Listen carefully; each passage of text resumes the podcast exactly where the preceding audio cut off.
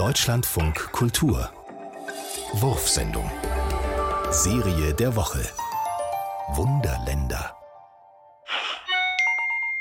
Heute, am Vormittag, preschten 400 Husaren auf pfeilschnellen Araberhengsten die morgendliche Königsallee hoch.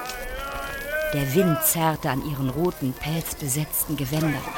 Ihre erhobenen Säbel zerschnitten das frühe Sonnenlicht. Die dampfenden Hengste sprühten Speichel und Schweiß.